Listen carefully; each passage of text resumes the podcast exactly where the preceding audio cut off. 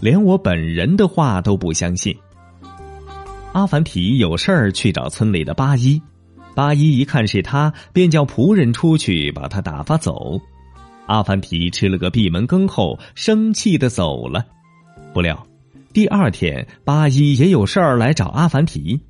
阿凡提听出是八一的声音，便躲在门后说：“阿凡提不在家。”阿凡提，别开玩笑了，这不是你在说话吗？八一说：“我没跟你开玩笑。”阿凡提说：“我昨天听了你仆人的话都没怀疑，今天你怎么连我本人的话都不相信了？”